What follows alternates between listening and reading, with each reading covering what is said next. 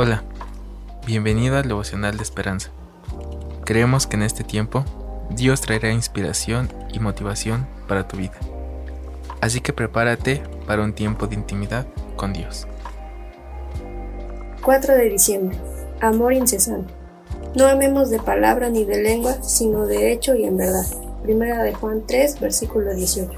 El autor nos dice, Julia y Jorge volvieron a casa después de servir en otro país de clima muy cálido.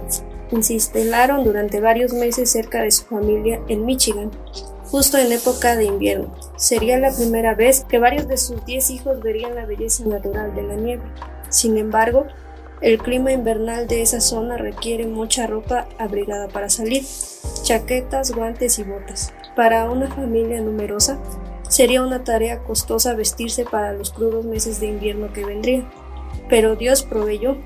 Un vecino les llevó calzados, pantalones para nieve, sombreros y guantes. Una amiga instó a otros creyentes a reunir ropa de todas las tallas para cada miembro de la familia. Cuando llegó la nieve tenían exactamente lo que necesitaban. Una de las maneras de servir a Dios es sirviendo a los necesitados. En 1 de Juan 3, 16, 18 se nos alienta a ayudar a los demás con nuestras abundantes posesiones. El servicio nos ayuda a ser más como Cristo, al comenzar a amar y ver a las personas como Él lo hace. A menudo Dios utiliza a sus hijos para suplir necesidades y responder oraciones. Y cuando servimos a otros, tanto sus corazones como los nuestros son alentados. Como resultado, nuestra fe aumenta mientras Dios nos equipa para servir de formas novedosas. Somos responsables de utilizar nuestros recursos de manera que tengan un impacto en el reino. Dios no nos da los recursos solo para que los disfrutemos, sino para que marquemos la diferencia en el mundo que nos rodea. Dios nunca nos bendice para que acumulemos, nos bendice para que podamos bendecir a otros. Esta es una verdad llena de esperanza y ánimo que debemos recordar a lo largo del tiempo porque la generosidad no es algo que solo mostremos en algunas ocasiones, sino que debemos hacerlo constantemente.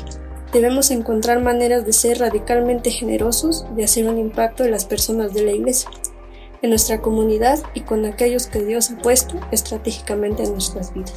Oremos.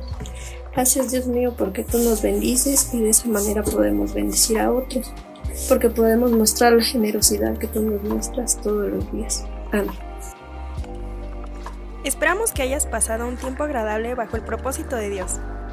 Te invitamos a que puedas compartir este podcast con tus familiares y amigos para que sea de bendición a su vida. Puedes seguirnos en Facebook, Instagram y YouTube como Esperanza. Hasta mañana.